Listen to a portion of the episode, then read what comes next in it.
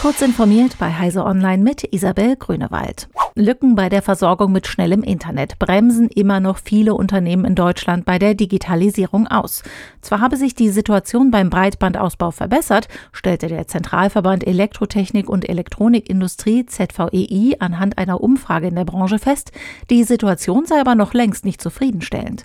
Demnach könne weiterhin mehr als jedes zehnte Unternehmen in der Elektrobranche wegen langsamer Internetanbindung kein digitales Geschäftsmodell umsetzen.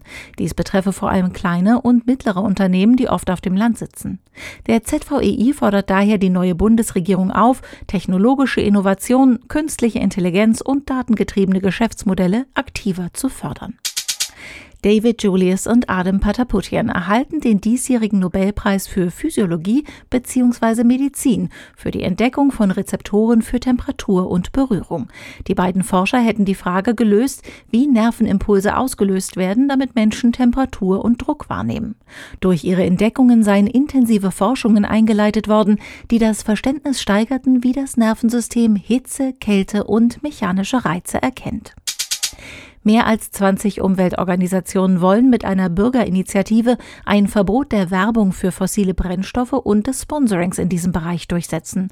Dafür sollen in den nächsten zwölf Monaten mindestens eine Million Unterschriften von EU-Bürgern zusammengetragen werden, wie die Organisatoren heute zum offiziellen Start der Sammelaktion vor der UN-Klimakonferenz in Glasgow mitteilten. Sie wollen durchsetzen, dass die EU nach dem Vorbild der Richtlinie zum Verbot von Tabakwerbung und Sponsoring auch gegen Unternehmen vorgeht, die im Geschäft mit fossilen Brennstoffen tätig sind. Die jüngste Serie von Enthüllungsberichten über Facebook geht zu großen Teilen auf eine ehemalige Mitarbeiterin zurück, die zur Whistleblowerin wurde. Die ehemalige Produktmanagerin Frances Horgan gab sich am Sonntag unter anderem in der amerikanischen TV-Sendung 60 Minutes zu erkennen. Am Dienstag soll sie sich Fragen im US-Kongress stellen.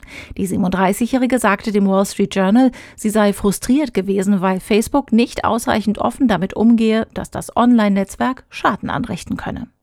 Diese und weitere aktuelle Nachrichten finden Sie ausführlich auf heise.de.